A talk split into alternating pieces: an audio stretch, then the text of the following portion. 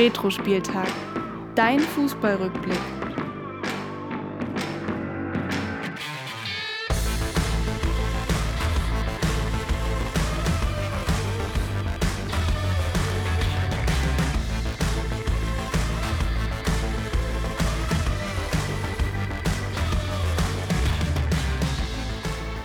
Ja, und damit hallo und herzlich willkommen hier wieder bei Retro-Spieltag, dein Fußballrückblick. Mein Name ist Willi Nowak und ich begrüße natürlich auch heute hier in Folge 64 zur EM 2008 K.O.-Phase meinen Kumpel Florian. Ja, ich grüße dich, Willi. Und äh, K.O. trifft es eigentlich ganz gut, denn die letzten Tage war ich ein bisschen K.O. Man hört es vielleicht noch an meiner Stimme. Bin noch ein wenig erkältet. Ähm, ich bitte das erstmal vorab zu entschuldigen. Aber freue mich trotzdem, Willi, dass wir heute einen Termin gefunden haben zur Aufnahme. Und aufgrund meiner Erkältung ja heute mal wieder virtuell. Aber sei es drum, mit der Kamera sieht man sich ja trotzdem gegenseitig. Mit dem zweiten sieht man besser. Äh, ist ja auch hier bei der EM äh, noch eine kleine Randnotiz, äh, was da beim ZDF passiert ist bei diesen Spielen. Wird ja noch mal ein bisschen spannend. Können wir ja später nochmal vielleicht kurz drauf eingehen. Ansonsten natürlich ähm, jetzt die K.O.-Phase nach der Hinrunde. Wollen wir nochmal ein paar Worte zur Hinrunde kurz verlieren oder wo kommen wir her? Ja, also wir können auch mal kurz schauen, wer, wer hat es eigentlich geschafft ins, ins Viertelfinale. Äh, Deutschland, das Spiel besprechen wir dann gleich. Wir treffen auf äh, Portugal im Viertelfinale. Ansonsten haben wir auch sicherlich einige Überraschungsmannschaften im, im Viertelfinale, die, die Türkei zum Beispiel. Die treffen auf Kroatien. Ansonsten haben wir noch die Niederlande, die eine extrem starke Gruppenphase gespielt haben. Das könnt ihr euch in der letzten Folge auch nochmal natürlich anhören. Aber die gelten sicherlich na, ähm, spätestens nach der Gruppenphase als einer der Favoriten auch auf den Titel. Sie bekommen es mit Russland zu tun im Viertelfinale. Und dann noch zwei große Nationen, Spanien gegen Italien, ebenfalls im Viertelfinale. Von daher, glaube ich, haben wir da spannende Spiele und äh, es soll ja auch eine spannende Endrunde werden, ganz am Ende dann. Genau. Generell so, Flori, nochmal vielleicht eine Frage zwischendurch. Vermisst du die EM mit 16 Mannschaften oder freust du dich, dass es mittlerweile 24 Teams sind, die da gegeneinander antreten? Ich muss sagen, ich fand es mit 16 Mannschaften irgendwie besser, weil es der Fußball war besser, weil einfach wirklich die besten Nationen mit dabei waren und es war auch einfacher, ähm, um die Viertelfinalisten zu ermitteln. Das sind immer die ersten Gruppen Sieger und die Gruppenzweiten weitergekommen. Das war relativ einfach.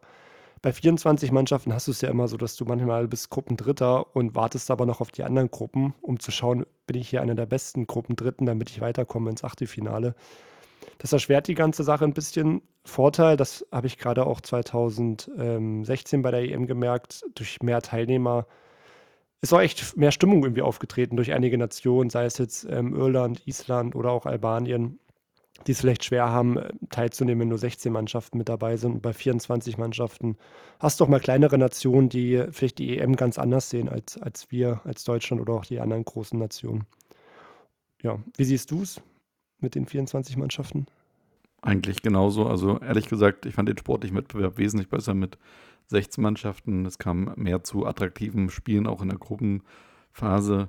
Wiederum sagt man ja auch, dass generell ja in der Gruppenphase auch jetzt nicht die äh, Spiele dabei sind, wo man sagt, da riskieren beide Mannschaften alles, weil sie alle geben, alles geben müssen, sondern es gibt ja auch da mal Spiele, wo, sagen, wo man sagen kann, dass beide Mannschaften mit einem Unentschieden ganz gut bedient sind, um irgendwie weiterzukommen oder sowas. Von daher ähm, ist vielleicht sogar der sportliche Wettbewerb mit 24 Mannschaften am Ende dann sogar größer, auch wenn vermeintlich Schwächere mit dran teilnehmen. Und es gibt ja auch schon Pläne, so inoffiziell diese EM auf 32 Mannschaften zu erweitern bin ich auch skeptisch, weil dann ja im Grunde genommen die Qualifikation ja mehr oder weniger sinnlos ist. Ich habe ja, ja dann von, von, knapp 50 äh, teilnehmenden Nationen in UEFA dann 32 den Sprung in die Runde, in die Endrunde. Ähm, da bin ich dann ehrlich gesagt noch ein bisschen skeptisch, aber ja, man merkt ja in den letzten Jahren aufgrund von der Einführung von der Nations League und sowas gibt es andere Wettbewerbe, die jetzt irgendwie erschaffen wurden, um, um die Spannung ja so hochzuhalten in den internationalen Vergleichen. Und da bin ich gespannt, ob dann vielleicht die Qualifikation verknappt wird und vielleicht die Nations League irgendwie vergrößert wird oder verstärkt wird, die Anzahl der Spieler oder sowas.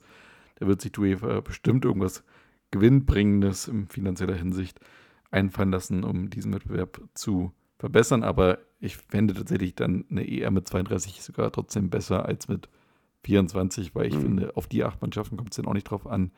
Und mich nervt wirklich diese dämliche Rechenrei. wer ist jetzt bester Gruppendritter und wer ist scheinbar schon raus und wer würde dann gegen wen spielen?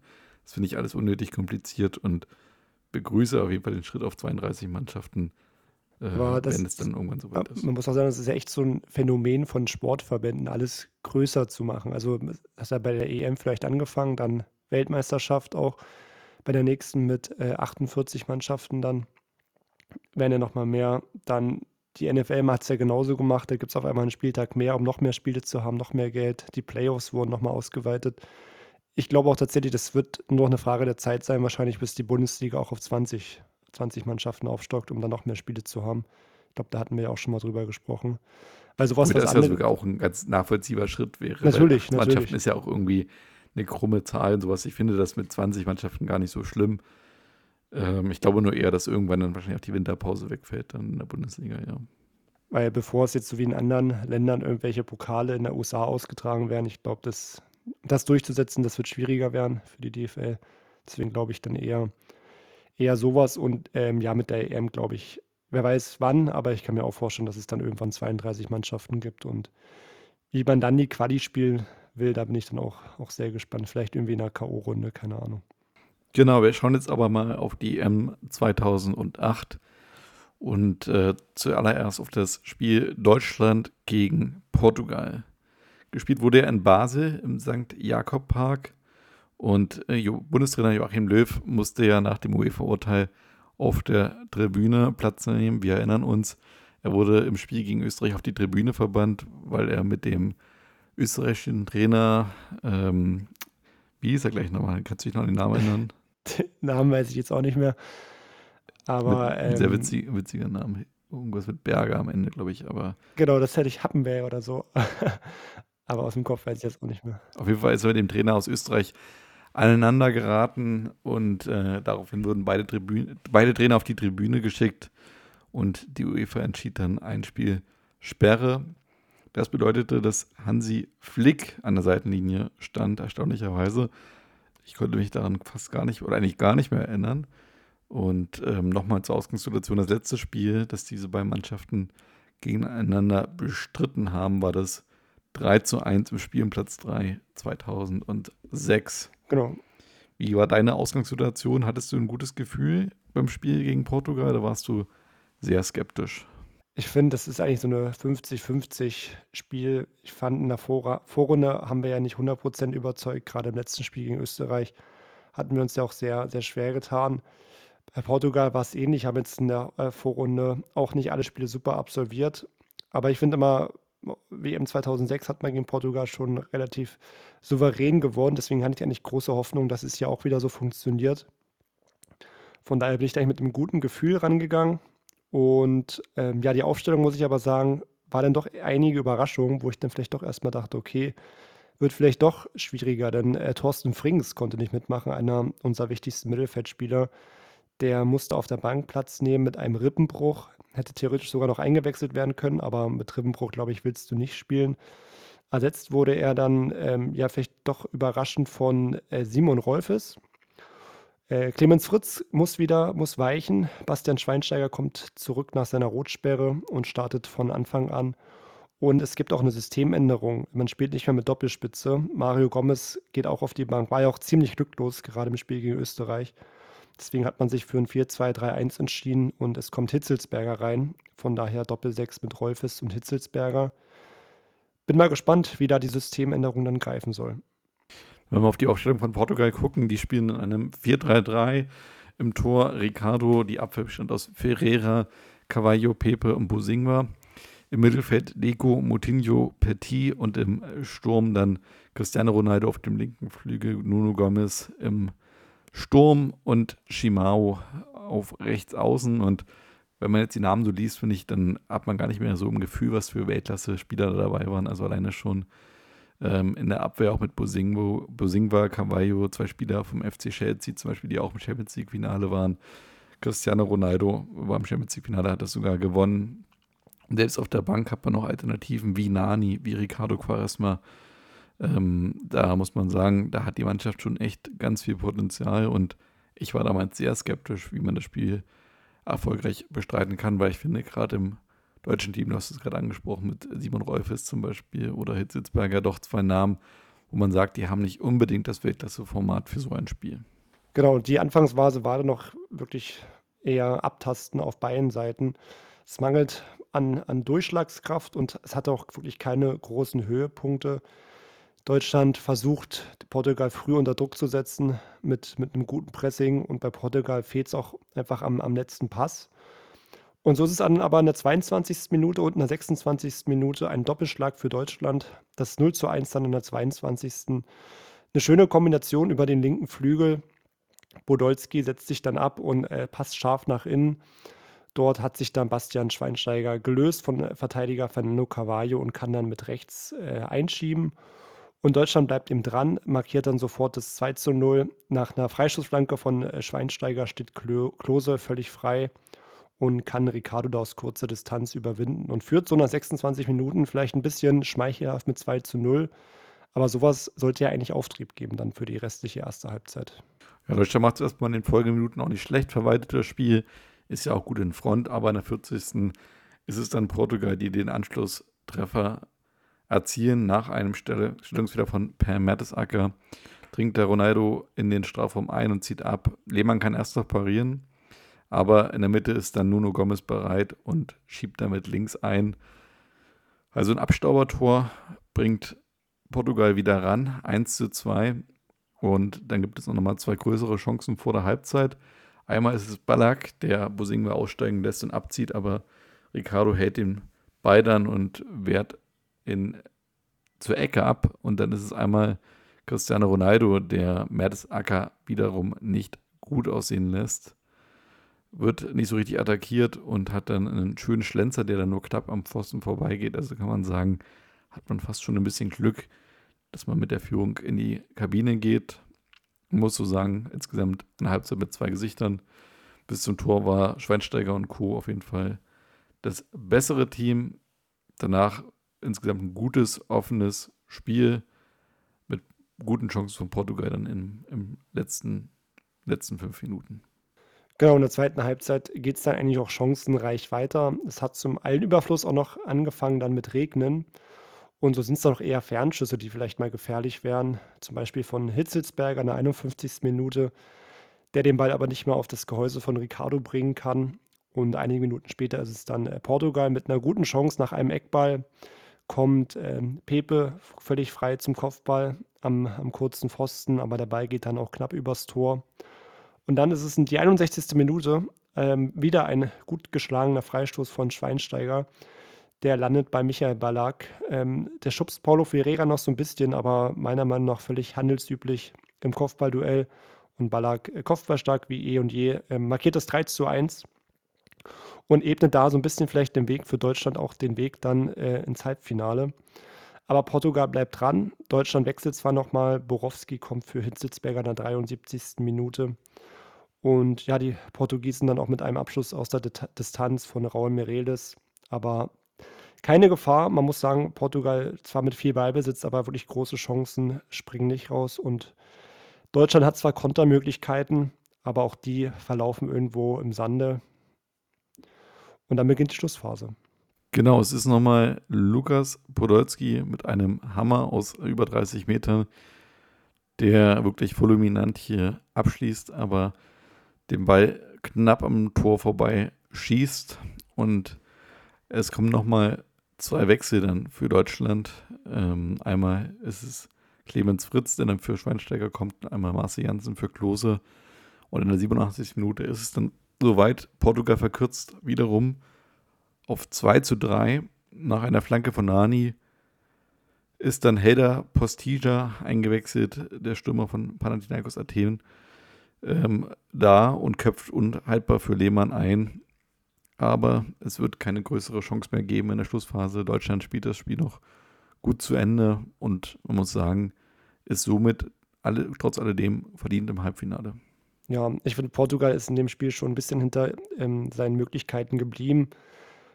wie gesagt, war auch in der zweiten Halbzeit vielleicht auch aufgrund des Regens da eher eine chancenarme Partie, aber gerade die Standards waren für Deutschland eben, eben sehr wichtig. Ich weiß nicht, wie, du, wie du das damals gesehen hast. Ich hatte dann aber trotzdem nicht Gefühl, dass Deutschland irgendwie zu den großen Favoriten im Turnier zählt, auch, auch nach dem Sieg gegen Portugal. Das war irgendwie doch alles mehr so, ja, so ein gutes Pferd springt nicht so hoch, springt nur so hoch, wie es muss quasi. Immer nur das Nötigste. Ja, es war ja so ein bisschen die Ausgangssituation, ähm, dann mit dem Blick auf das zweite Viertelfinale so Kroatien gegen die Türkei. Man hat sich gegen Kroatien extrem schwer getan. Gegen die Türkei äh, sollte man, äh, ich sag mal, auf jeden Fall auch kein leichtes Spiel erwarten. Aber es sind beides Gegner, die man trotz alledem schlagen kann. Also von daher schien im Finale erstmal gar nicht so in weiter Ferne. Aber klar, ein Titelfavorit ist man mit der Leistung trotzdem nicht. Genau, dann äh, schauen wir doch direkt mal aufs nächste äh, Viertelfinale und äh, suchen da den deutschen Gegner. Kroatien äh, tritt an gegen die Türkei in Wien im Ernst-Happel-Stadion. Und man muss sagen, das Spiel geht in die Verlängerung. Und das erste Tor fällt eben auch in der Verlängerung. In der 119. Minute ist es Ivan Klasnic, der ja einen Fehler vom türkischen Torwart von Rüstü ausnutzt. Nach der Flanke von, Lukas Modr äh, von Luka Modric kann Klasnic dann unbehelligt einnicken und man denkt, das war's, Kroatien äh, kommt ins Viertelfinale. Aber die Türken sind spätestens nach der Vorrunde auf jeden Fall eine Comeback-Mannschaft.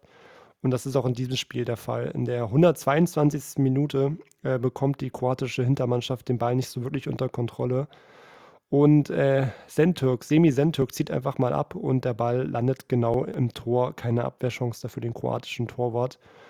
Und so hat sich die Türkei noch ins Viertelfinale gerettet. Und da muss man sagen, ein äh, Viertelfinale, was für die Kroaten wahrscheinlich immer noch im Kopf sein wird. Auf alle Fälle. Ähm, es beginnt damit, dass Luka Modric den ersten Schuss rechts am Tor vorbeischießt und Ada Turan dann mit 1 zu 0 die Türken in Front bringt. Dann ist es Dario Sirner, der erfahrene Außenverteidiger, der dann den Ausgleich erzielt. Semi Semtürk, der Held aus der Türkei, erzielt dann das 2 zu 1 und es ist der Schalker Ivan Rakitic, der ebenfalls am Tor vorbeischießt.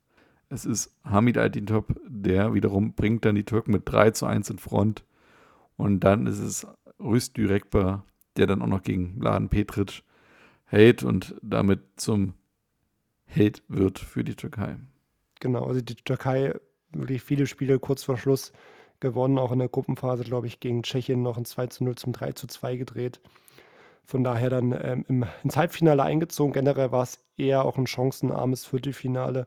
Wie gesagt, die Tore sind ja auch sehr, sehr spät gefallen. Sehr turbulent auch die, die Schlussphase, aber am Ende, wenn man drei Meter verschießt als Kroaten, hat man es wahrscheinlich nicht verdient.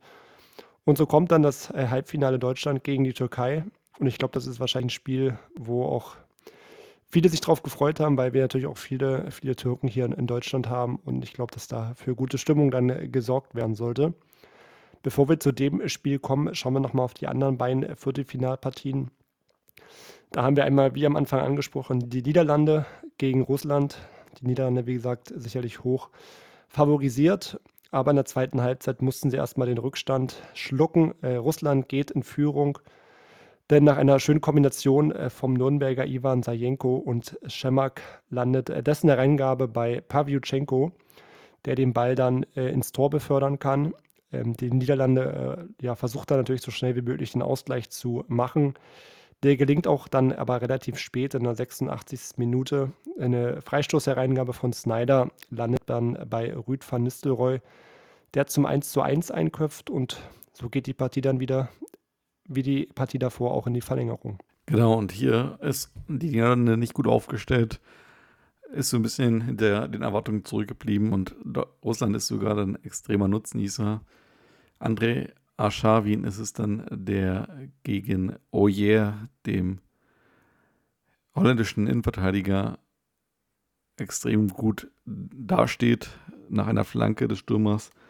Buxiert dann Torbinski am zweiten Pfosten mit dem linken Fuß den Ball über die Linie und das ist das verdiente 2 zu 1 für Russland in der 112. Minute und nur wenige Minuten später, in der 116. ist es dann nach einem langen Einwurf von Anjukov ähm, Andrea Schawin, der dann seine Leistung krönt und die niederländische Abwehr gefühlt im Tiefschlaf erwischt, 3 zu 1.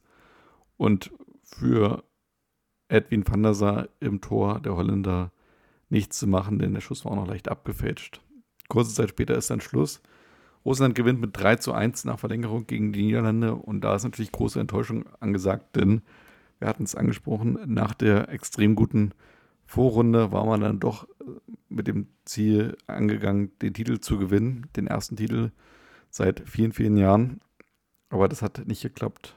Ja, hast irgendwie so eine Never-Ending Story gefühlt bei den Niederlande. Die spielen häufig eine richtig gute Gruppenphase, aber in der K.O.-Phase scheitern sie doch, doch relativ schnell. Ich finde immer vom Kader her sind sie ja nicht mal ziemlich gut, gut aufgestellt. Was, was denkst du, woran liegt es da bei den Niederlande, dass es da irgendwie nicht, nicht für mehr reicht? Wenn bei, zwei Jahre später bei der WM sind sie ins Finale gekommen und haben das auch verloren. Also irgendwie reicht es ja bei denen nie für, für einen großen Wurf dann. Keine Turniermannschaft vielleicht, wie, wie Deutschland lange Zeit war. Ja, also ich würde sagen, ähm, gibt ja einige Mannschaften von diesem Kaliber. Also ob das jetzt zum Beispiel äh, aktuell die Belgier sind, die es nicht geschafft haben, ganz äh, für den ganz großen Wurf zu sorgen.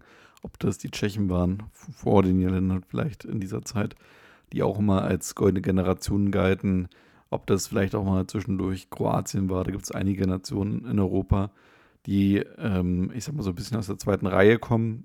Jetzt vielleicht nicht unbedingt die ganz großen Nationen wie England, Italien, Frankreich, Deutschland, Spanien sind, sondern dann doch eher ein kleines Land sind und trotzdem extrem fußballbegeistert sind und ähm, hervorragenden Fußball spielen oder trotzdem halt nicht den Titel gewinnen können. Die Niederlande haben es ja mal geschafft, glaube ich. Welches Jahr war das? Äh, ich glaube, 76 war man Europameister. Kann das sein? Oh, da Soweit weiß das. Von daher auf jeden Fall, ein Titel konnte man auf jeden Fall für sich gewinnen. Oder war man, ich glaube, man war sogar 1988 Europameister in Deutschland. Man war auf jeden Fall mal Europameister. Also man war auf jeden Fall mal Europameister. ich glaube, es war sogar 88 in Deutschland, als man Europameister wurde. Ich gucke gerade nochmal nach. Genau, 88 hat man äh, gewonnen, 76 war es damals sogar die Tschechoslowakei. Oh. Ja, und von daher, wer weiß, man kann ja manchmal nicht damit rechnen, dass dann eine Mannschaft so sehr überragt. Ich bin bei Italien 2021, hätte auch keiner erwartet, dass es klappt. Ähm, vielleicht ist in den nächsten Jahren mal wieder so weit. Holland hat eine ganz große Generation vor sich. Aktuell sehe ich es eher nicht. Bin ich auch mal gespannt, wie es da weitergeht. Ansonsten auch eine riesige Überraschung, Russland im Halbfinale. Haben sie es aber auch gerade nach dem Spiel gegen, gegen die Niederlande doch, doch sehr verdient. Und wer mir damals echt gut gefallen hat, war eben André Ascharwin, hat echt super Fußball gespielt und war, glaube ich, einer der auffälligsten bei der EM 2008. Ist, glaube ich, ansonsten hat er auch viele Jahre bei Arsenal gespielt, aber nie so den riesen Impact gehabt im, im Vereinsfußball. Ich glaube, er hatte auch viel, viel Talent und könnte mir vorstellen, tatsächlich, dass eigentlich wäre André Aschawin so ein perfekter Spieler für das Wer bin ich nachher von dir. das ist schon mal dein erster Tipp, okay? Dann würde ich schon mal als Tipp platzieren. Okay. Ja, also gebe ich dir vollkommen recht. Also allgemein, diese Mannschaft, wenn man hier mal die Namen vorliest, Igor Akinfeev, Alexander Anjukov, Sergei Ignatjevich, Dennis Kolodin, Juri Schirkov, Sergei Semjak, ähm, wen kenne ich ihn noch? Igor Semschow, Roman Pavluchenko, Andrea Schavi, da kennt man wirklich fast jeden Spieler aus diesem Team.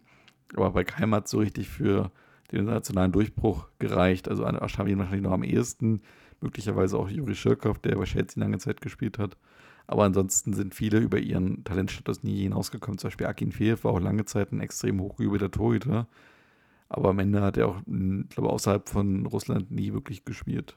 Nee, der war viele Jahre nur bei Moskau, genau. Genau, ZSK. Ja. War ja in Verhandlung mit Bayern, aber das hatte ja nicht funktioniert. Gut, ähm, zu Russland kommen wir dann gleich nochmal im nächsten Halbfinale. Wir suchen allerdings den Gegner für die Russen und da haben wir im letzten Viertel Viertelfinale ein richtiges Spitzenduell zwischen Spanien und Italien, ebenfalls in Wien im Ernst-Happel-Stadion, geleitet vom deutschen Schiedsrichter Herbert Vandel. Und das Spiel, muss man sagen, ähnlich wie das Spiel zwischen Kroatien und der Türkei. Es war wenig berauschend, gab kaum Torszenen, viele, viele, ja, viel Mittelfeldgeplänkle und beide Mannschaften haben sich da eher ähm, haben eher viel abgewartet und so gab es weder in der regulären Spielzeit noch in der Verlängerung ein Tor und es ging mit 0 zu 0 ins Elfmeterschießen. Die äh, Spanier durften beginnen und äh, begannen gut durch den äh, Treffer von David Villa. Fabio Grosso, der Held der WM 2006 im Halbfinale, äh, markierte den Ausgleich. Santi Gasola dann das 2 zu 1 und Iker Garcias hat den zweiten Elfmeter gehalten gegen Daniele De Rossi Die äh, Spanier bleiben dann aber sicher. Marcos Senna macht das 3 zu 1, Camoranesi das 3 zu 2 für Italien. Und auch äh, Buffon kann einen Elfmeter halten gegen äh, Daniel Guetta und hält so Italien im Spiel. Aber die Natale scheitert leider mit dem vierten Elfmeter ähnlich. Äh, auch an Garcias und so hat Jess Fabregas die Chance, mit dem fünften Elfmeter alles klar zu machen. Und das macht er auch. Der eingewechselte Fabregas verwendet dann den entscheidenden Elfmeter und äh, beendet auch so den dreimaligen Viertelfinalfluch, denn die Spanier sind 1986, 1996 und 2002 im Viertelfinale ausgeschieden und das war tatsächlich immer am 22. Juli. Also auch für mich jemand, der nicht an den Fluch glaubt, klingt das aber sehr, sehr nach einem Fluch tatsächlich. Das stimmt wohl. Und damit auf jeden Fall Spanien, die, ja, wo man sagen kann, die erste Nation, die ich sag mal, mehr oder weniger verdient im Viertelfinale steht bei allen anderen Nationen, kommt es ja dann doch ein bisschen überraschend, vielleicht aus den Spielen heraus dann nicht, aber wenn man das vor der EM erwartet hätte, glaube ich, hätte man viel Geld verdient mit diesen vier Mannschaften, wenn man darauf gesetzt hätte. Ja, damit kommen wir zum Spiel Deutschland gegen die Türkei. Du hast es angesprochen, in Deutschland ein sehr diskutiertes Spiel, natürlich aufgrund der vielen Mitbürgerinnen und Mitbürger aus der Türkei hier im eigenen Land. Und es wurde auch vorher mal gemunkelt, wie wird die Stimmung sein, werden die türkischen Fans lauter sein, wird die Fanmeile von türkischen Fans ähm, dominiert.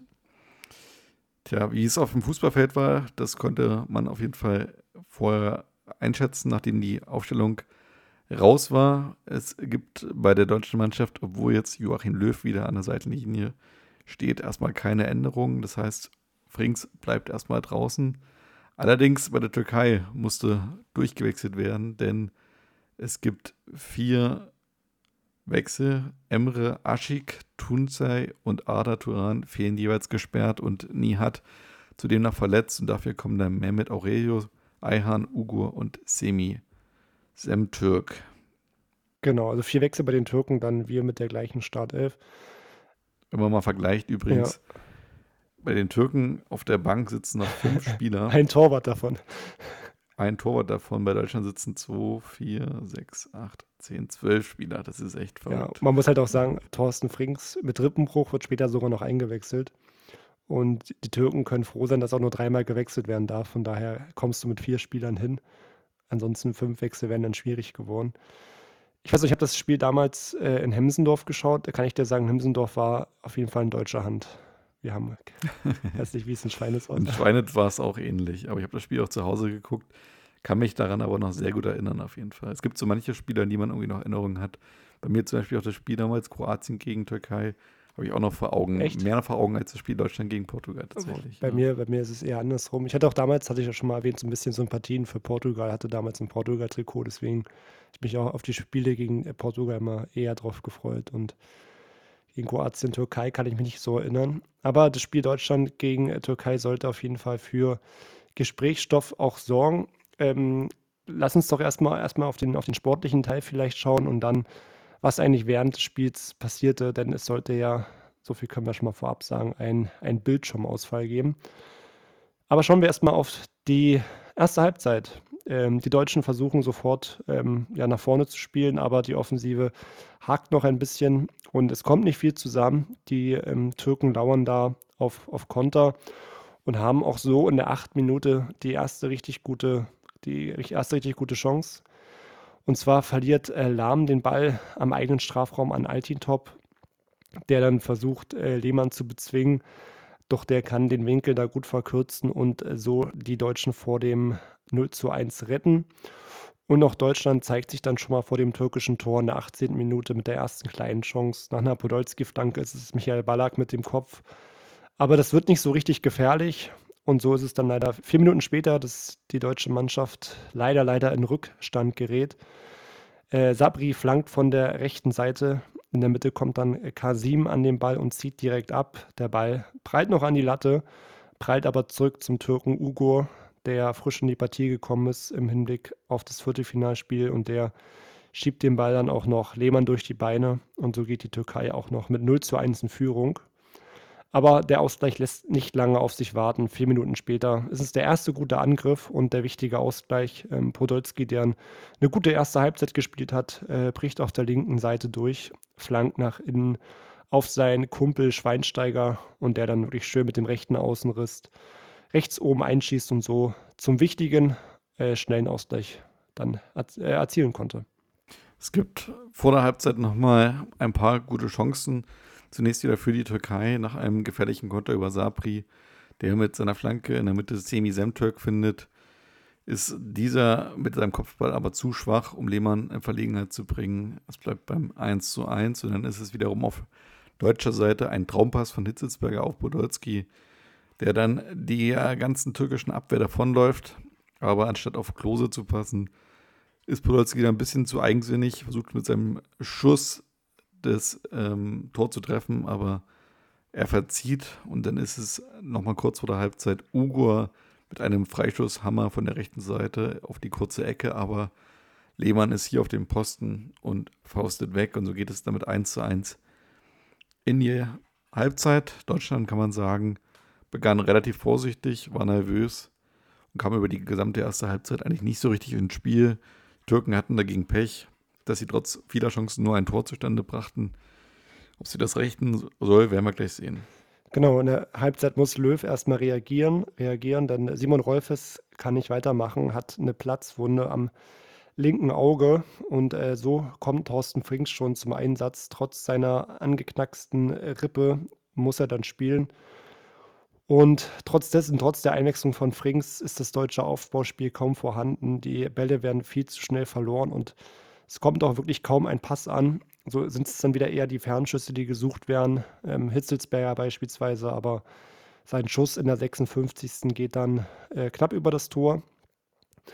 Und ähm, so ist es dann irgendwann später eher ein, ein, ja, ein Schlagabtausch. Die Türken haben in der 73. eine gute Chance, die Lehmann parieren kann. Aber auch Hitzelsberger sorgt mal wieder für Gefahr mit einem Fernschuss.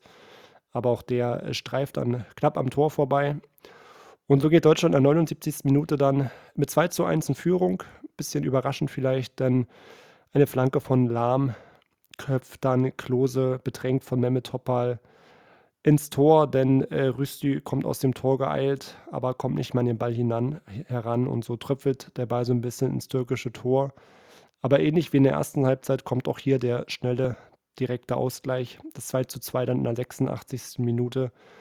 Eine schöne Flanke von Sabri wieder von der rechten Seite, ähm, die auf den ersten Pfosten kommt, wo Semi Sentürk vor Mertesacker an den Ball kommt und Lehmann damit keine Chance lässt. Und so bereitet sich eigentlich jede Mannschaft schon ein bisschen auf die Verlängerung vor. Und am 90. kommt aber dann doch noch das wichtige und entscheidende 3 zu 2. Ein schöner Doppelpass zwischen Lahm und Hitzelsberger auf der linken Seite. Und äh, Lahm zieht dann nach einem Pass von Hitzelsberger sofort ab der Ball landet dann links oben in den Winkel. Das ist, glaube ich, auch ein Tor, äh, woran man sich gerne zurückerinnert, oder? Also ich habe das Tor noch genau vor Augen, auch ohne das nochmal gesehen zu haben. Das stimmt, ja. Das ist echt äh, hängen geblieben. Auch die Jubelszene einfach danach. Einfach dieser Last-Minute-Sieg war sehr viel wert, denn nach äh, diesem Tor gibt es nur nochmal einen Wechsel, Janssen für Klose und dann in der 94. nochmal eine Chance für die Türkei. Thümer ist es dann mit der vermeintlich letzten Chance, ein Freistoß aus 21 Metern, wo man auch nochmal so richtig gezittert hat, aber der Ball geht über die Latte und dann ist das Spiel auch aus. Und man kann sagen, eine sichtlich überraschte deutsche Mannschaft, die sich von couragierten und zweikampfstarken Türken den Schneid abkaufen. Die DFB 11 enttäuschte insbesondere im Angriff, hatte aber Glück, dass die Türken zu fahrlässig mit den eigenen Chancen umgingen und dann in einer turbulenten Schlussphase durch Lahm bitter bestraft wurden. Man muss auch sagen, irgendwie so ein bisschen eine Story der EM. Die Türkei immer in der Schlussphase der, der Matchwinner. Diesmal war es genau andersrum. Sie bekommen in der 90. das entscheidende Tor und äh, müssen dann nach Hause fahren. Ich glaube, die Türken hätten es nach der EM auch verdient gehabt. Aber wie du schon gesagt hast, durch die eigenen Chancen hatten sie, hatten sie die Möglichkeit, aber der letzte Spielzug über Hitzelsberger und Lahm hat dann eben den Unterschied gemacht. Und wir suchen dann noch den zweiten Finalisten zwischen Russland und Spanien.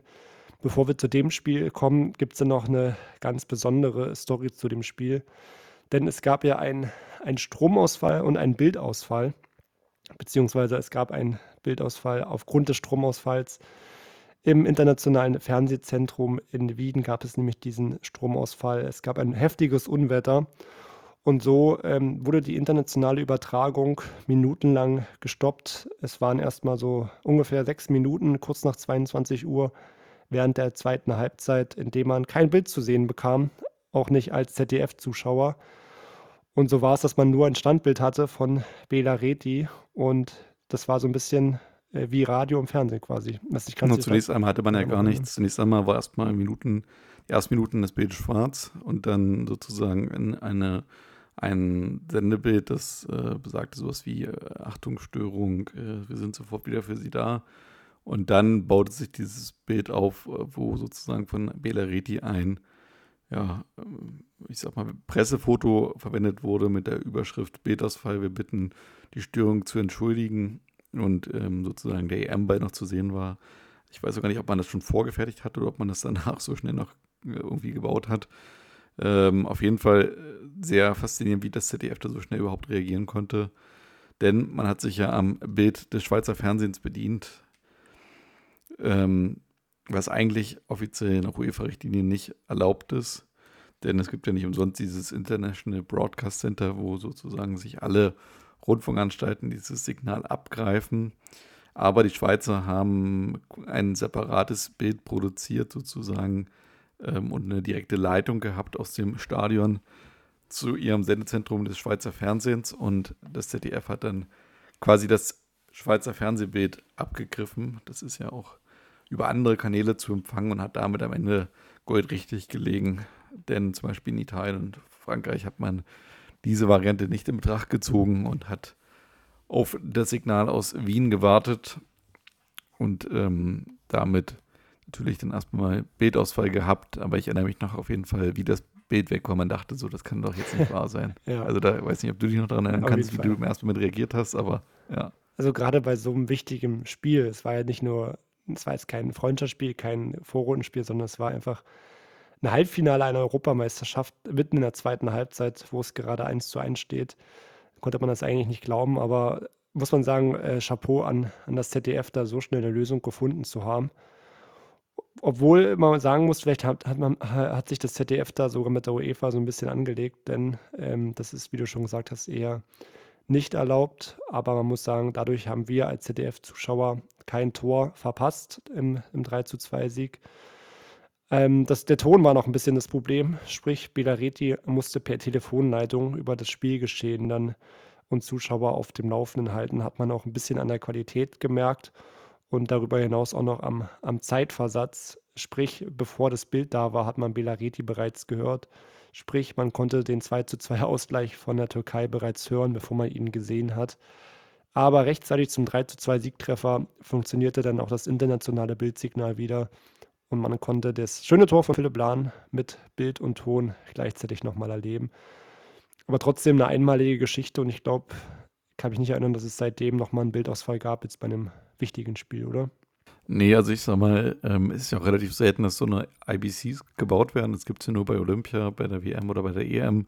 Also jetzt im Bundesliga-Alltag zum Beispiel wurde direkt vom Ü-Wagen gesendet. Also und ähm, da wär, wäre ja das Spiel sozusagen eh abgebrochen. Wenn jetzt Unwetter ist, gibt es ja kein Spiel, dann gibt es auch kein Bildauswahl, beziehungsweise äh, gibt es vielleicht ein Bildauswahl, aber dann wurde das Spiel nicht gezeigt, weißt du, wie ich meine? Also das war ja das Problem, dass sozusagen das IBC einfach an einem anderen Ort war, als da, wo das Spiel stattfand. Ja. Und ähm, von daher kann es im Bundesliga-Alltag zumindest nicht so direkt passieren. Also es äh, gibt ja auch da eine Redundanz an so einem Ü-Wagen zum Beispiel. Das heißt sozusagen, wenn der Strom weg ist, gibt es für ein paar Minuten, laufen die Geräte auf jeden Fall weiter oder eher für eine Stunde oder mhm. sowas. Genaue Zeit ist Ü-Wagen abhängig, aber das würde in der Hinsicht dann erstmal nicht zum Problem werden, erst auf längere Zeit. Ähm, wieso, weshalb, warum da keine, äh, ich sag mal, Redundanz vorgesehen war in diesem IBC, lässt sich bis heute schlecht beantworten. Ob man das einfach planerisch vergessen hat oder ob ähm, auch die ausgefallen ist. Eigentlich hätte es nicht passieren dürfen. Und ich glaube, es wird auch nicht nochmal passieren. Ich glaube, da sind die Planer heute besser dran. Ähm, bei der EM 2024 ist ja das IBC in Leipzig. Oh, okay. Da werden sozusagen äh, alle Leute weltweit kein Bild mehr haben, wenn hier ein großes Unwetter ist. Genau, hoffen wir mal, dass hier in Leipzig kein großes Unwetter ist, aber wir letzten Sommer doch auch häufiger einige hatten. Genau. Ja, ansonsten müssen wir notfalls mit dem Handy dann streamen über TikTok oder so, keine Ahnung. ja, wie gesagt, das, ähm, das IBC ist in Leipzig auf der Messe. Und äh, selbst wenn ein Spiel sozusagen in München stattfindet, wird sozusagen das Signal erstmal nach Leipzig geschickt und von da aus an alle Rundfunkanstalten verteilt. Wie ist es bei dir, Willi? Du hast ja auch schon äh, fürs Fernsehen einige große Live-Sendungen mitgewirkt. Kannst, kann, das, kann das mal da passieren bei einer großen Live-Sendung, dass, da, dass es da einen Stromausfall gibt und das geht komplett in die Tonne oder habt ihr da auch Notfall, Notfalloptionen? Also, wie gesagt, wir haben ja da eine Redundanz da und bei diesen, also sozusagen, ansonsten ist ja ein Stromnetzwerk, ich sag mal jetzt zum Beispiel bei einer Unterhaltungsshow von der Halle abhängig. Hm. Und da gibt es ja aus Sicherheitsvorkehrungen auch sozusagen einen, einen Stromkreis, der separat läuft und über einen Notstromaggregat ist zum Beispiel, ähm, ich sag mal, das Licht, also ein Grundlicht anbleibt und die Halle nicht komplett schwarz ist. Also das ist ja aus sicherheitsrelevanten Gründen erstmal nötig. Und wie gesagt, die Ü-Technik, die läuft für ein paar Minuten autark, das ist auch kein Problem. Von daher sollte es da eigentlich jetzt nicht zu einem ganz krassen Abbruch kommen, also dass auf jeden Fall das Bild weg ist von jetzt auf gleich. Was natürlich passieren kann, ist, dass Veranstaltungen abgebrochen werden wegen Unwetter. Ja. Aber da sind wir wieder bei dem Thema, sozusagen, äh, ehe der Blitz im Ü-Wagen einschlägt, sollte theoretisch das schon gar nicht mehr zu sehen sein und sollte von vornherein sozusagen abgebrochen werden, die Veranstaltung selbst schon. Ja. Gut, äh, das zu wissen. Dann ähm, machen wir weiter mit dem, ja, mit dem zweiten Halbfinale. Ich habe gerade überlegt, wo wir eigentlich sind. Aber ähm, das kann ich schon mal sagen, da gab es keinen Strom- und Bildausfall. Es konnte ganz normal über die Bühne gehen. Wir haben eine Neuauflage einer Vorrundenbegegnung. Es ist äh, Spanien gegen Russland in der Vorrunde. Konnte sich Spanien noch relativ deutlich durchsetzen mit 4 zu 1. Deswegen geht Spanien da natürlich als großer Favorit in die Partie. Und es äh, beginnt eigentlich auch, auch relativ gut für die Spanier, ähm, haben dann die ersten Chancen Fernando Torres nach einem schönen äh, Zuspiel von David Villa hat eine große Chance, die aber Akinfeev im Tor vereiteln kann. Aber auch die Russen zeigen sich dann auch in der Offensive in der 16. Minute. Ein äh, Freistoß von Pavlyuchenko geht nur knapp über, die, über den Querbalken von, von Iker Garcias. Und dann muss man sagen, es ist dann doch, was die Chancen angeht, eher eine chancenarme Partie, denn es ist mal wieder typisch für die EM irgendwie strömender Regen in Wien. Und ähm, das macht das Spiel ein bisschen zäh und schwierig, da auch gutes Kurzpassspiel aufzuziehen. Gerade das ist ja auch die Stärke von Spanien. Deswegen äh, fehlt denen so ein bisschen die Durchschlagskraft. Und die Russen versuchen halt wirklich nur hinten sicher zu stehen und vielleicht auf Konter zu setzen. Aber auch da mangelt es so ein bisschen an, an Offensivkraft, obwohl sie dann in der 31. Minute dann doch eine richtig gute Chance haben. Ja, Pavluchenko ist es, der von Makena nicht entschlossen genug attackiert wird und dann aus 20 Metern abzieht, aber Cassias kann den schönen Schlenzer des äh, Stummers aus Moskau mit den Fingern parieren. Und dann gibt es drei Minuten später eine Schrecksekunde für Spanien, denn Stürmerstar David Villa muss ausgewechselt werden. Man kann so richtig nicht erkennen, wo er sich überhaupt verletzt hat, aber er humpelt vom Platz und dafür kommt Fabregas, der Siegtorschütze aus dem Viertelfinale in die Partie. Und das Spiel schleppt sich so ein bisschen dem Ende entgegen. Beide Teams agieren wenig zielstrebig und wenig druckvoll und sind mit dem 0 zu 0 scheinbar erstmal zufrieden. Spanien hat natürlich ein Übergewicht, also optisch, also im fußballerischen Sinne gesehen und ähm, zeigt insgesamt ganz gute Kombinationen, aber nicht zwingend genug. Und Russland ist erstmal auf die Defensive konzentriert und mit Pavluchenko aber die beste Möglichkeit gehabt. Vielleicht klappt es ja mit dem Lucky Punch in Halbzeit 2. Ja, Spoiler Alert, das klappt nicht, denn äh, Spanien kommt viel besser aus der Halbzeitkabine und es ist schon die 50. Minute und da ist der Führungstreffer für die Spanier nach einer schönen Kombination zwischen Xavi und Iniesta ist dann äh, Xavi in der Mitte völlig frei und kann unbehelligt einschieben und so die Führung der Spanier erzielen. Und Spanien bleibt auch dran. Es gibt dann wirklich Chancen fast in Minutentakt. Erst ist es äh, Fabregas, der, der scheitert an Akinfeev und Fernando Torres im Nachschuss dann ebenfalls setzt diesen am Tor vorbei. Es geht weiter wieder mit Fernando Torres nach einer schönen Flanke von Sergio Ramos. Ramos, aber auch der kann den Ball nicht ins Tor unterbringen. Und auch Fabregas in der 71. mit einem schönen Fernschuss ähm, kann Akinfeev dann nicht überwinden. Und so ist es aber die 73. Minute und dann wohl die Entscheidung. Äh, der eingewechselte Fabregas ähm, mit einem wirklich feinen Zuspiel auf Guessa, der dann allein vor Akinfeev auftaucht und diesen dann eiskalt per Heber überwindet. Und so wahrscheinlich für die Entscheidung sorgt, denn Russland muss, muss man sagen, die tun sich in dem Spiel immens schwer, können leider nicht an die Leistung äh, heranreichen, die sie gegen die Niederlande gezeigt, gezeigt haben und gerade auch ihr Star André Aschawin ist sehr, sehr glücklos in seinen Aktionen. Und so ist es dann die 82. Minute, wo dann sogar noch das 3 zu 0 fällt. Es ist äh, Fabregas, der sich da durchsetzen kann nach einem schönen Pass von Iniesta. Und ein äh, Pass spielt auf den in der Mitte alleingelassenen David Silva. Und auch der kann Akinfeev bezwingen. Und so steht es dann am Ende 3 zu 0.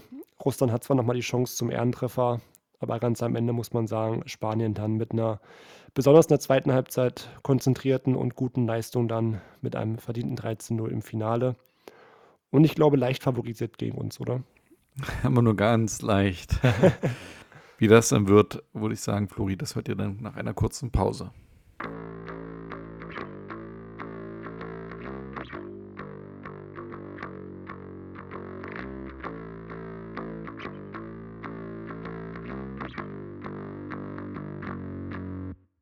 Haben wir noch einen weiteren Interviewgast. Habe ich das richtig gehört?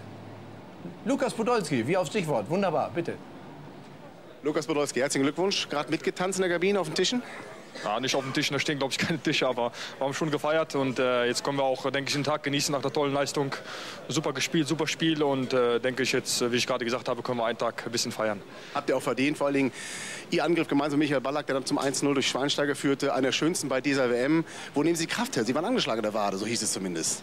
Ja, ich habe mir gegen, gegen äh, Österreich die Wade gezerrt oder den Muskel gezerrt. Und jetzt hatte ich die letzten Tage ein bisschen Probleme, aber ich wollte unbedingt spielen. Und äh, wie gesagt, äh, ich habe gespielt und äh, wie gesagt, ja. die Wade hat gehalten und äh, wenn ich, das, wenn ich äh, gesehen hätte, dass ein Risiko da wäre, dann hätte ich ja halt nicht gespielt. Wir haben Sie gerade beim Feiern gesehen mit den Fans, Sie haben den Ton angegeben, Sie strahlen den Optimismus aus für die Fans. Was dürfen die erwarten im Halbfinale? Ja, jetzt, äh, jetzt schon noch über ein Halbfinale zu sprechen, noch so früh. Ich denke, wir sollen jetzt. Steht drin? Ja, schon. Äh, wir, wir, freuen uns natürlich, aber ich denke, wir haben jetzt noch fünf Tage. Wir wollen heute noch ein bisschen feiern und dann äh, bereiten wir uns entweder auf die Türkei oder Kroatien vor. Danke, Lukas. Viel Spaß noch. Danke.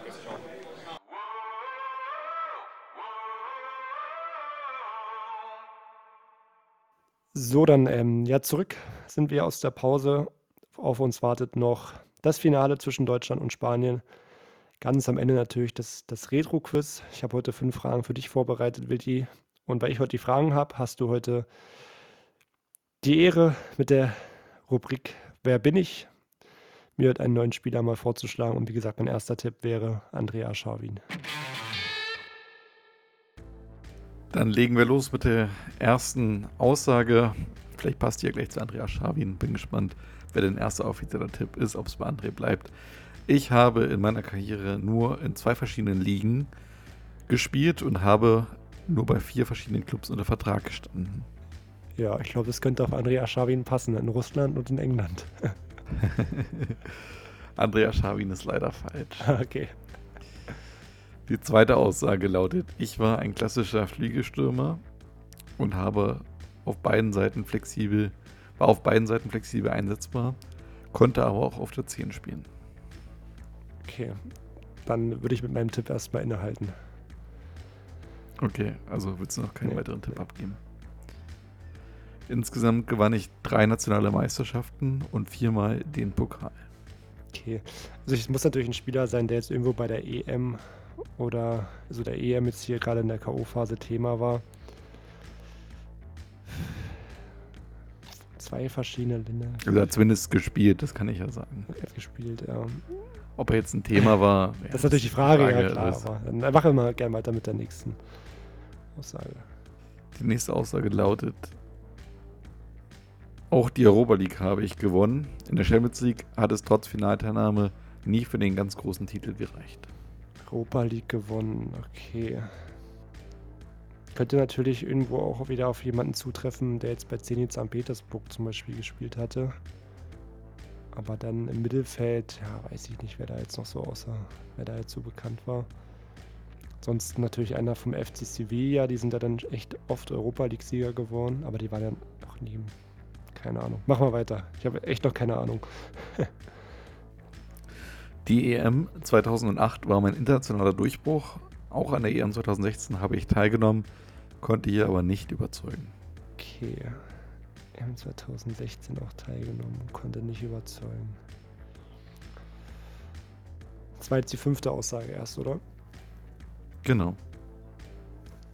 Und im Champions League, was hast du gesagt? Da war, war ich im Finale. Ja, aber hat trotz Finalteilnahme nie für den ganz großen Titel gereicht. Europa League halt, wie gesagt, schon. Ja. Okay. Ich sag jetzt mal Cesc Fabregas. Nee, war es leider noch nicht. Okay. Aber auch gar nicht so schlecht. Hat, glaube ich, auch nur in England und Spanien gespielt. Vier verschiedene Clubs, weiß ich jetzt gerade nicht, aber ähm, wir gucken mal weiter. Sechste Aussage. Ich bin mit 34 Millionen der teuerste Transfer meines Landes und bin in, somit in die Geschichte eingegangen. Okay. 34 Millionen. Das ist natürlich einiges. Okay, mach mal die nächste Aussage. Also jetzt wird es ein bisschen bunt, Oh. von daher. Ich hoffe, dass es dir trotzdem vielleicht noch irgendwie hilft, rauszufinden, aus welchem Land der zumindest erstmal kommt. Ich bin ein echter Popstar und habe unter anderem Werbespots mit Paris Hilton gedreht und bei The Voice teilgenommen. Okay. Also auf jeden Fall ist es schon mal kein Deutscher. Das weißt du ja nicht. Das hätte ich mitbekommen, wenn der bei The Voice mitgemacht hat. Also ich weiß zum Beispiel, Fun Fact, Max Kruse hat ja mal bei The Voice in der Türkei mitgemacht, das weiß ich. Ach so, okay. Ja, hat Wusste ich nicht. das, äh, aber, als, aber bei The Voice of Germany hat kein Spieler mitgemacht. Ja. Mit Paris Hilton würde ich auch keinen Deutschen einschätzen. Also ich kann mir schon vorstellen, dass es so ein extravaganter Typ ist natürlich. Ich könnte mir auch vorstellen, vielleicht dann ein Italiener zum Beispiel. Das war jetzt, welche Aussage war das jetzt gerade? Aussage 7. Da habe ich ja noch drei. Ich, also EM 2008 war der Durchbruch. Ja, mach mal weiter. Die achte Aussage lautet: Ich wurde in der Vergangenheit oft von den Medien kritisiert, mein intensives Nachtleben behindere meine professionelle Leistung. Okay. Ich sage Ricardo Quaresma. Nee, stimmt, das ist auch nicht schlecht. Aber ja, hat, glaube ich, auf jeden Fall in mehr Ländern gespielt. Aber ja, es ist schwierig, das äh, daraus zu schließen. Auf jeden Fall, ja, ich glaube, über den Flügelstürmer, Flügelspieler, Zehner und halt irgendwie Europa League-Gewinner könntest du es rauskriegen. Aber gucken wir mal, ob die, die neunte Aussage dir vielleicht hilft, immer noch herauszufinden, aus welchem Land der Letztes Mal habe ich auch erst nach der 10. rausbekommen. Also, kommt. Stimmt. Der Präsident meines Landes war mein Trauzeuge. okay. Dann glaube ich, ich könnte mir vorstellen, das ist dann, ich muss, es muss eigentlich, für, für mich muss es eigentlich Italien sein. Weil Trauzeuge, das kann ich mir vorstellen, hier äh, Silvio Berlusconi. Also, also Wladimir Putin, Russland wird nirgendwo Trauzeuge gewesen sein. Gut, ich kann mir das bei der Türkei noch irgendwo vorstellen, aber ich wüsste jetzt nicht, welcher türkische Mittelfeldspieler Werbung macht. Halt Paris Hilton, das klingt so für mich nach Italien. Ich meine, du kannst ja mal durchgehen. Weiß ich nicht, ob, ob dir jetzt gerade noch Spieler einfallen, die überhaupt erst auf dem Flügel gespielt Das ist, halt, das ist halt schon das Problem, dass ich jetzt in Italien mir kaum Flügelspieler irgendwie einfallen. Also ich hätte jetzt so überlegt können, Daniele De Rossi, aber Daniele De Rossi ist alles andere als ein Flügelspieler. Und hat auch, glaube ich, nur bei einem Verein gespielt. Kann sein, dass er auch nur bei AS Rom gespielt hat, ja. Ja, ich glaube, ja. Dann ist mir noch Camoranesi eingefallen, aber der hatte schon viel früher seinen Durchbruch, nicht erst bei der M 2008. Ja. Von daher fallen mir doch relativ wenige. Also, wenn ich dir noch einen Tipp geben soll, Ja, ein Tipp oder eine Aussage? ich glaube, ich würde dir nur einen Tipp Okay. geben. Also, ich weiß halt nicht, ob ein Italiener nur bei der EM 2008 und 2016 gespielt hätte. Das stimmt. Aber jetzt bin Ja, ich. komm, hau die letzte Aussage raus, dann Ich habe im Herbst 2022 meine Karriere beendet. Herbst 2022, okay. Ja, dein Tipp hat mich jetzt irgendwie mehr verwirrt. als er mir weitergebracht hat. Ich muss sagen, dass ich echt wahrscheinlich auf dem Schlauch stehe und du sagst, ja, der und der Spieler ist es. Dass ich dann denke, ach ja. Also, du kriegst noch eine elfte Aussage, Bonusaussage, okay. die kriegst du aber umsonst. Ja. Die hatte ich zwischendurch überlegt, aber ich dachte, dass es dann vielleicht zu eindeutig ist, wer es ist. Ähm, einfach nur sozusagen, weil also für mich war von vornherein klar, zumindest welches Land es ist. Äh, ich sage einfach nur noch mal einen Tipp. Ich habe 100, genau 100 Länderspiele und 17 Tore geschossen. Von daher will ich damit sagen, es ist ein Spieler, der wirklich viel gespielt hat. Oh Mann, ey. Alter, ich habe auch schon der Europa League gewonnen. Mittelfeld. Oh, ich finde es mega schwierig.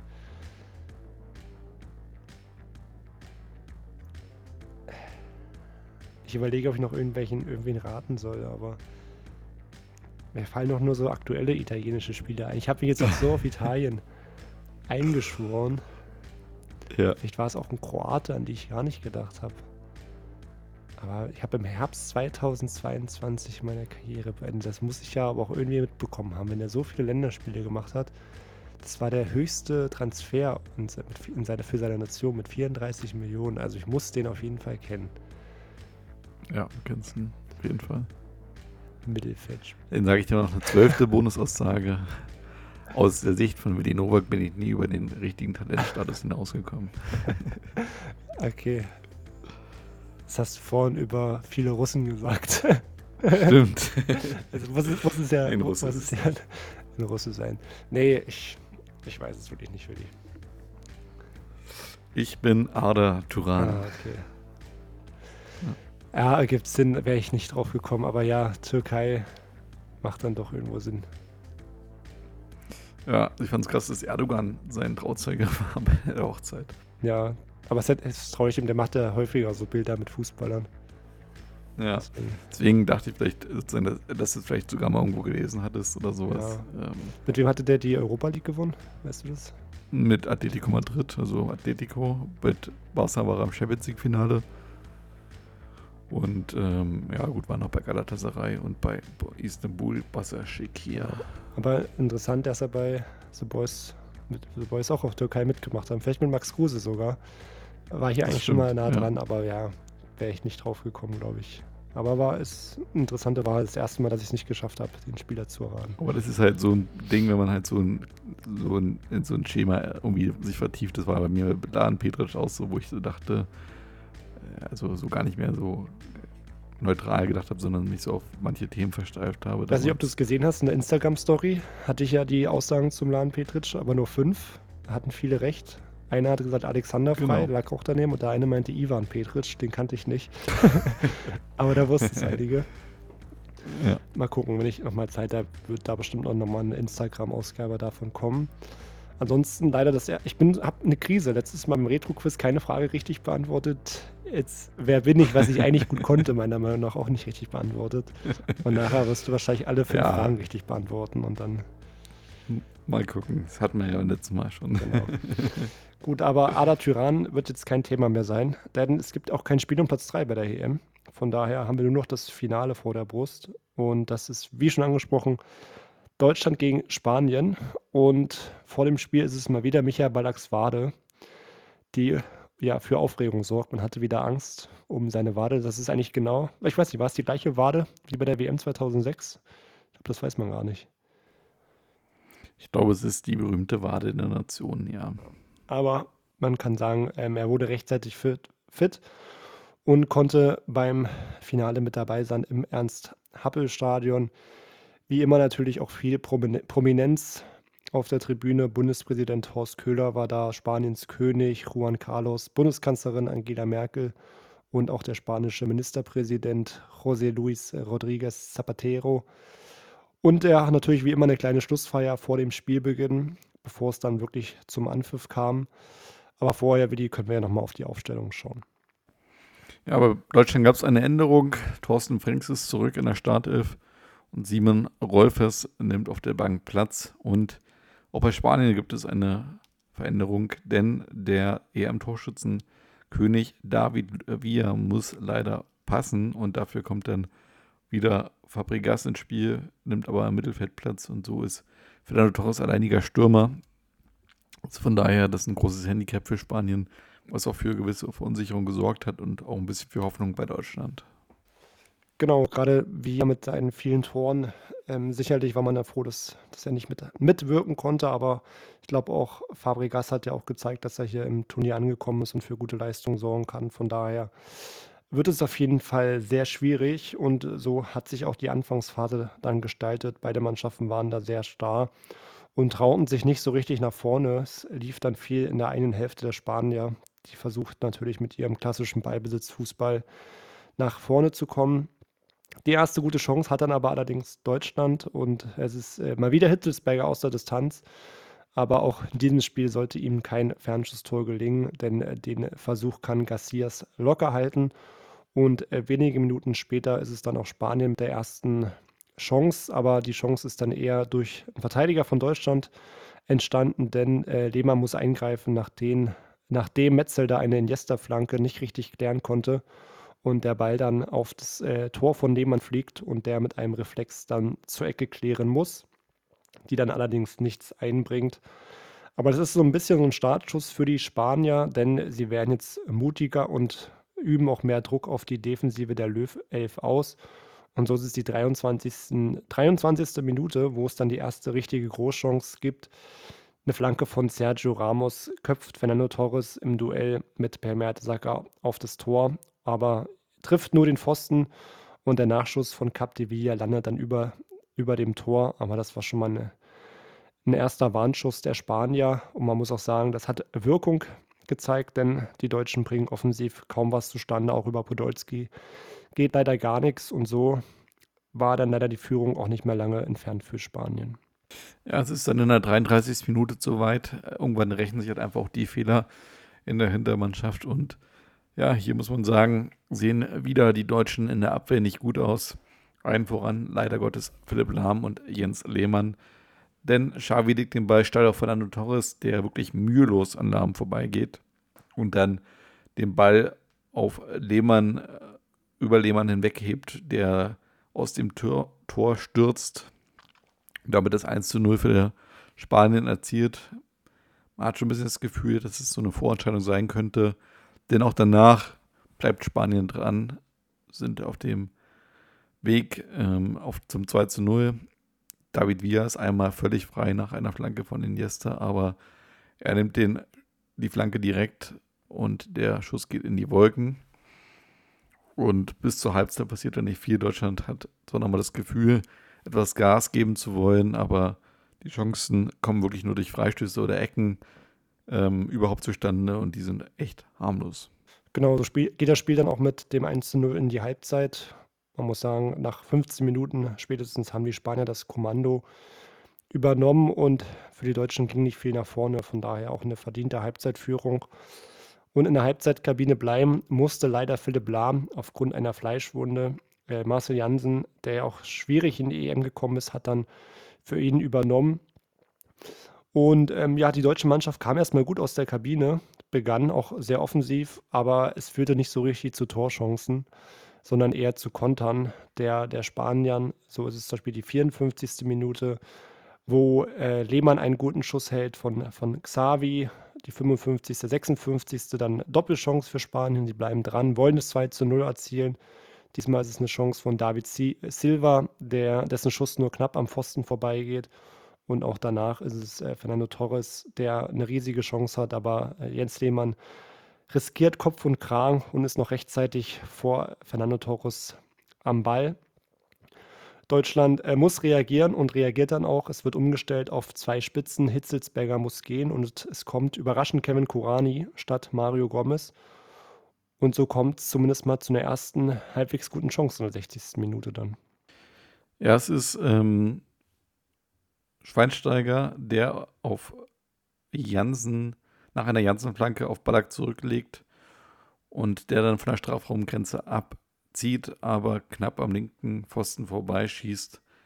Und wer jetzt die Hoffnung hatte, dass Deutschland nochmal so ein kleines, ja, Schluss, kleine Schlussoffensive einläutet, damit im letzten Drittel des Spiels, sieht sich leider getäuscht, denn es ist wieder Spanien mit einer extrem großen Chance. Sergio Ramos kommt nach einer missglückten Absetzfalle frei zum Kopfball und Lehmann kann den Ball gerade so noch entschärfen. Und ja, die Spanier übernehmen mehr und mehr die Kontrolle des Spiels. Deutschland tut sich nach wie vor schwer, erarbeitet sich, erarbeitet sich keine Möglichkeiten. Und ähm, so ist es nochmal Spanien in der 77. Minute mit einer guten Konterchance nach einem Ballverlust von Metzelder. Aber man hat das Gefühl, die Spanier versuchen schon zu viel, suchen immer den ja, schöneren Weg zum Tor als den einfacheren Weg zum Tor. Und äh, so kann dann gerade so noch Metzelder zur Ecke klären. Es gibt nochmal einen Wechsel. Klose geht raus und dafür kommt dann Mario Gomez, aber auch der in Spanien geborene Stürmer wird nicht mehr viel Möglichkeiten haben und die Spanier spielen das Spiel zu Ende und es endet mit 0 zu 1. Genau, man muss ehrlich, muss man sagen, Spanien war dem 2 zu 0 eigentlich näher als, als wir dem Ausgleich. Es hat sich ja so ein bisschen durch die ganze EM gezogen, dass man gerade im Aufbauspiel doch häufig Schwierigkeiten hatte und dann zu viel mit langen Bällen agiert hatte und das war gegen die starke Defensive von Spanien da kein, kein gutes Mittel. Und ich finde, wenn man sich so von dem Spiel auch die Kickernoten ansieht, ist es auch ein bisschen bezeichnend. Jens Lehmann mit einer 2,0 bei Deutschland. Ansonsten die Abwehr durchweg 4,5, 5,5, 5,55. Die beste Note hatte von den Feldspielern noch Schweinsteiger mit einer 4,0. Bei den Spaniern natürlich alle sehr gut bewertet. Da hatte David Silja die schlechteste Note mit 4,0. Ansonsten viele Einser, wie bei Fernando Torres oder Iniesta. Von daher, glaube ich, war das ein verdienter Sieg für, für Spanien. Vielleicht nochmal kurz zum Finale ein paar Pressestimmen. Die AS in Spanien hat zum Beispiel gesagt, Spanien verführt Europa, es war herrlich, gerecht und notwendig. Eine andere spanische Zeitung hat gesagt, endlich Champions. Es gibt viele Wege, die zum Erfolg führen, aber selten war ein Erfolg so verdient wie dieses Mal. Und äh, in Deutschland gab es natürlich auch Pressestimmen vom Express zum Beispiel. Schade, Yogi, Kopf hoch, Jungs, die Spanier waren besser. Und auch die Süddeutsche Zeitung hat gesagt, äh, zehn Minuten bringen nicht den Titel. Nach Startbeginn gegen die Orientierung verloren. Deutschland unterliegt Spanien hochverdient. Und ich glaube, die vier Pressestimmen treffen eigentlich den Nagel auf den Kopf. Ich glaube, das war ein verdienter ähm, Finalsieg. Und ich muss sagen, ich hatte auch während dem Spiel nie das Gefühl, ich glaube, wir hätten noch 180 Minuten spielen können. Wir hätten wahrscheinlich kein Tor gemacht. So ist es, wenn man nochmal eine Stimme zitieren kann, dann ist es vielleicht die von The Mirror. Die haben schon damals angedeutet, für Spanien könnte eine große Ära beginnen. Da war man sich ja auch damals relativ sicher, dass diese Mannschaft noch viel Potenzial hat auf die nächsten Jahre. Und so wird es ja kommen. Man wird eine wahre Siegesserie starten, wird 2010 den Titel gewinnen und auch nochmal 2012. Man schien schier unbesiegbar und am Ende ist man dann doch seit 2014 so ein bisschen in Strauchen gekommen. Ja, auch zuletzt bei der WM in Katar hat man dann nicht das äh, geschafft, was man sich vorgenommen hat. Mal schauen, was die nächsten Jahre so bringen. Man hat ja dann doch wieder einige junge Spieler im Kader, die echt Hoffnung machen für die Zukunft. Bin ich echt gespannt, wie Spanier da die nächsten Jahre dabei sind. Aber natürlich wird das, glaube ich, für immer die ganz große Generation in Spanien bleiben. Ich glaube, da kann man, wenn man den gerade anguckt, fast jeden Spieler herausheben und sagen, einer der größten auf seiner Position aller Zeiten in Spanien. Ja, definitiv. Ich habe auch schon mal, glaube ich, in einer anderen Folge die These aufgestellt, diese spanische Mannschaft zwischen 2008 und 2010, äh, die beste Mannschaft im 21. Jahrhundert, egal ob auf Vereins- oder Nationalebene. Ich glaube, die waren ja auch extrem viele Spiele ungeschlagen und ich glaube, wenn es dieses äh, Spiel geben würde, irgendwie Champions League-Sieger gegen äh, WM-Sieger oder EM-Sieger, ich glaube auch, das hätte Spanien gewonnen. Und bin gespannt, ob sie auf dieses Niveau nochmal kommen können, weil, wie du gesagt hast, viele junge Spieler sind da. Und für mich gelten sie eigentlich bei jedem großen Turnier immer zu den Mitfavoriten. Was ich noch ein bisschen bezeichnend finde, ist so ein bisschen, dass die Karriere von Fernando Torres dann doch so verpufft ist. Also damals galt er ja als ganz großer Star der Zukunft. Ähm, dann mit seinem Wechsel zum FC Chelsea hat er sich ja einige Sympathien verspielt. Wie siehst du Fernando Torres so im Nachhinein? Ich sehe es eigentlich ganz genauso. Gerade in seinem jungen Alter galt er ja auch als, als großes Talent und auch für Liverpool war er auch sehr erfolgreich, aber hat sich dann ein bisschen verwechselt, wie du schon gesagt hast. Und leider auch war er sehr verletzungsanfällig. Und ich glaube, er galt noch relativ schnell irgendwo als Chancentod, weil er dann doch viele Chancen nicht genutzt hat. Von daher auch, glaube ich, ein Spieler, der mehr Potenzial hatte, als dass er das genutzt hätte dann ganz am Ende. Wenn man mal die Werte mal anguckt, bei Atletico noch 214 Spiele, 82 Tore, Liverpool 102 Spiele, 65 Tore, also extrem gute Werte für einen Stürmer. Dann beim FC Chelsea nur noch 20 Tore, 110 Spielen. Beim AC Mailand ein Tor in 10 Spielen und nochmal zuletzt bei Atletico Madrid 27 Tore in 107 Spielen. Da ist echt in dem Jahr 2011 und in den folgenden Jahren dann so die ja, Torsicherheit so ein bisschen abhanden gekommen. Den Torriecher, wie man so schön sagt. Ja, wenn ich aber auf jeden Fall auch nochmal bei unserer Nationalmannschaft loben möchte, ist ähm, Jens Lehmann. Hat ja auch nicht nur im Finale gut gehalten, sondern im gesamten Turnier. Ich glaube, äh, vor der EM gab es auch keine große Torwartdiskussion, aber trotzdem wahrscheinlich ein irgendwo unterschätzter Torwart. Und ich glaube, ohne ihn wären wir auch nicht ins Finale gekommen. Aber man muss generell sagen, die Torwartposition war ja eigentlich nie ein großes Problem bei uns. Aber trotzdem, glaube ich, muss man das auch noch her herausheben. Weil ich glaube, er geht, er gerät so ein bisschen immer in Vergessenheit, wenn man so über die großen deutschen Torhüter spricht. Aber auch ihm haben wir da viel zu verdanken, gerade jetzt auch bei der WM 06 oder bei der EM 08 dann. Genau. Willi, möchtest du noch was sagen zum Finale zu Spanien, zu Deutschland? Ansonsten machen wir gerne weiter mit dem Retro-Quiz. Machen wir das Thema zu und ich freue mich auf deine Fragen. Retro-Quiz.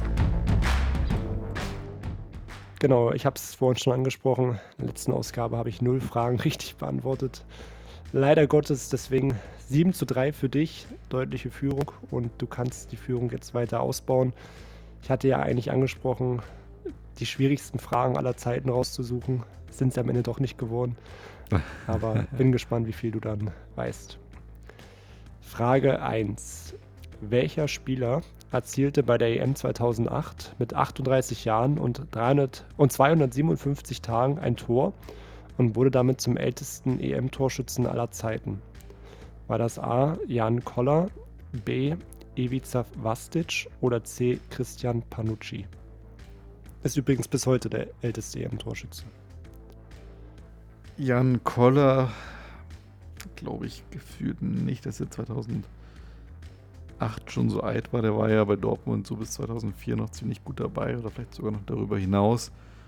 Von daher, da würde ich sagen, war er noch nicht so alt, auch wenn er schon immer sehr alt aussah aufgrund der wenigen Haare auf dem Kopf. Ähm, Ivan Vastic, Ivica sagtest Vastic, Ja. Sagt mir jetzt, Ivica Vastic, sagt mir jetzt gerade gar nichts als Spieler. Ähm, kann ich von daher nicht einschätzen. Von daher gehe ich mal mit Christian Panucci. Also Jan Koller war 35 Jahre. Okay, doch schon. Genau, also den hast du schon mal richtig ausgeschlossen. Tatsächlich ist aber Ivica Vastic richtig. Oh. Er hat nämlich für Österreich in der Vorrunde ein Tor erzielt. Er ist Österreicher und wurde damit 38 Jahren der älteste EM-Torschütze aller Zeiten. Christian Panucci ist 35 äh, Jahre alt gewesen. Von daher leider kein Punkt. Die zweite Frage. Im UEFA All-Star-Team landeten nach der EM insgesamt neun Spieler der spanischen Nationalmannschaft. Einer von ihnen wurde auch als bester Spieler des Turniers ausgezeichnet. Aber wer? A. Xavi, B. David Villa, C. Andres Iniesta. Das Witzige ist halt wirklich, ich habe mit genau diesen drei Spielern gerechnet. also ich dachte, ich dachte mir so erst, gut, im Kopf, ja, war bestimmt wir. Dann dachte ich, man könnte aber auch Xavi oder Iniesta gewesen sein. Ja, wer war es denn nun? Also Iniesta würde ich gefühlt ausschließen. Ich glaube, der war erst danach wesentlich besser. Ähm, war es jetzt Xavi oder war es David Villa? Ähm, ich würde sagen, es war nicht der Stürmerstar, der die vier Tore, glaube ich, geschossen hat, sondern es war der Weltklasse-Mittelfeldspieler, das war Xavi. Korrekt. Hast du richtig hergeleitet. Aber David Villa äh, mit den vier Toren sogar Torschützenkönig geworden. Hat damals gereicht.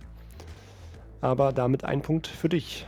Und wir machen weiter Sind mit ja der... generell, glaube ich, nur sechs Spiele dann zum Titel gewesen. War eigentlich auch ziemlich schnell vorbei, so das Turnier. Also, ja. Genau, man muss auch sagen, David Villa hatte Fünf nur hat gemacht. viereinhalb gemacht quasi. Ja. Ja, ja. Von daher sind vier Tore da schon äh, völlig in Ordnung. Dritte Frage. Mit 25 Spielen ist Cristiano Ronaldo Rekordspieler der UEFA-Europameisterschaft. Auch bei der EM 2008 absolvierte er ja einige Spiele. Genauso wie der deutsche Europameisterschaftsrekordspieler. Aber wer hält diesen in inoffiziellen Titel mit 18 Spielen inne? Ist es A. Bastian Schweinsteiger, B. Philipp Lahm oder C. Mario Gomez? Puh, gute Frage. Gomez hätte ich jetzt erstmal aus dem Gefühl ausgeschlossen, weil Gomez 2008, 2012, 2016, nee, auch 2016. Ähm, Lahm war der 2016 noch dabei. Ich glaube, er hat auch nach 2014 eine Nationalmannschaftskarriere zumindest beendet gehabt, oder?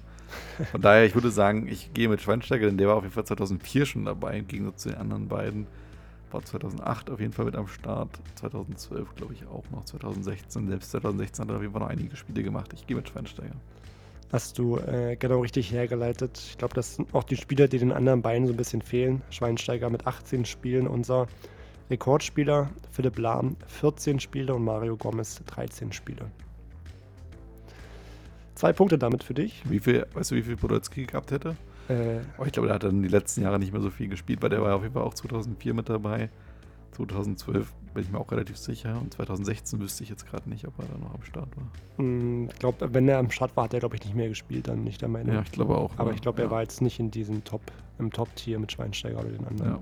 Hat ein bisschen was gefehlt. Vierte Frage. In der ewigen EM-Historie führt Deutschland so gut wie jede Rangliste an. Die meisten EM-Titel, die meisten EM-Tore, die meisten Spiele bei einer EM. In der Rangliste mit dem höchsten Punkteschnitt liegt aber eine andere Nation vorne. Welche denn? Ist das A Spanien, B Frankreich oder C Italien?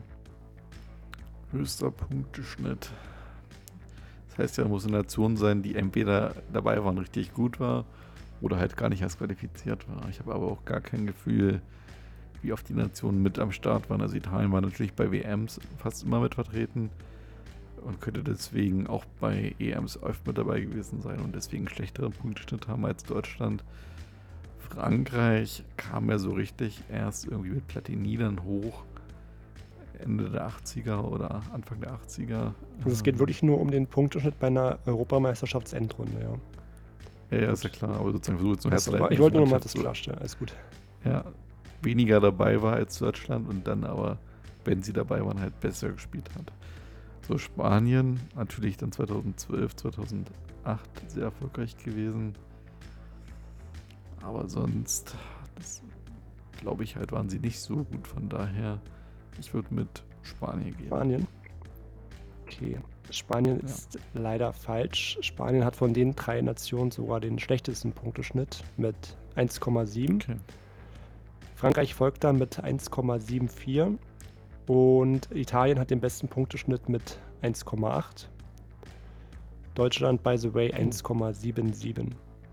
Okay, aber ist ja doch relativ ähnlich. Ich dachte, da gibt es jetzt irgendwie eine Mannschaft mit 2,0 oder sowas. Ja. Sehr, sehr nah dran, genau. Also Italien zum Beispiel 45 Spiele, 81 Punkte und bei Deutschland sind es 53 Spiele mit 94 Punkten. Okay, ist ja gar nicht so Denk viel mal, dazwischen. Ja. Durch die letzte EM könnte uns Italien da überholt haben. War die da noch nicht mit eingerechnet?